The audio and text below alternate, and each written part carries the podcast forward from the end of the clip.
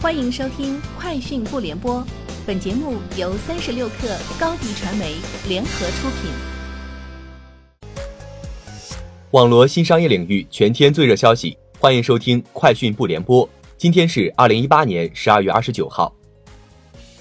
近日，一份关于苹果新 iPhone 专利曝光，这是美国专利商标局公布的一项苹果于二零一八年三月提交的专利。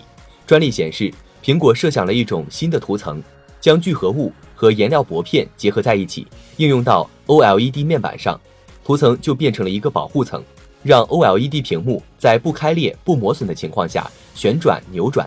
专利还申请了一种可以内外折叠的设备，支持内外两个方向的折叠。针对此前外媒报道称预测字节跳动与百度公司在二零一九年合并，百度公关部相关负责人回应称。暂不考虑收购字节跳动。据路透社报道，字节跳动私下估值已达七百五十亿美元，超过了百度十二月初六百五十亿美元的市值。二零一九年，两家公司或进行合并，并与阿里巴巴、腾讯组成新的 BAT。阿里巴巴集团 CEO 张勇在主体演讲时指出，数字经济时代已经来临，只有基于客户痛点，以销售端为牵引。自上而下的进行产业重构、技术重构，才能完善组织保障、产品保障和技术保障，企业自身的商业价值才能被凸显。他表示，阿里与中国联通未来将继续加强合作，以数据为核心资源，开发更多的混合型产品，解决消费者痛点问题。这是双方的战略共同点和利益所在。微信公众平台运营功能再次升级，修改已发送文章的错别字上限。由五个上调至十个，同时支持增、删和替换，但标题和摘要依然无法修改，修改机会依然有且仅有一次。今天上午有消息称，百度正在调整业务线，开始节流。传言源于知乎一则如何看待百度因打车发票一事开除员工的话题。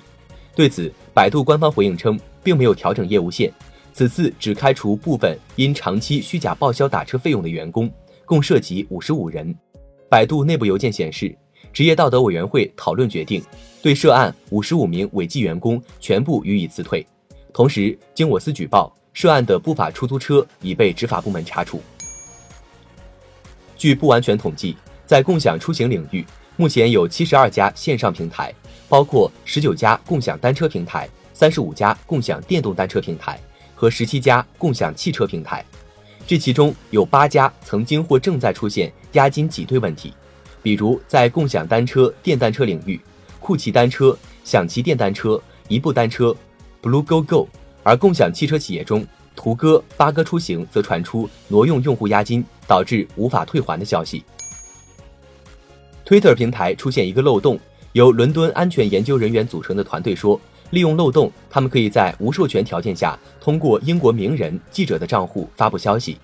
周五，Twitter 新闻发言人表示，他们已经修复漏洞，但是在 Twitter 发表声明之后，黑客仍然可以继续利用名人账户发送未授权信息。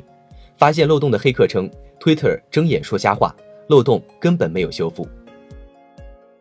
以上就是本期节目的全部内容，明年见。欢迎添加克星电台微信号，微信搜索“克星电台”的全拼，加入我们的社群，一起交流成长。高迪传媒，我们制造影响力。商务合作，请关注公众号“高迪传媒”。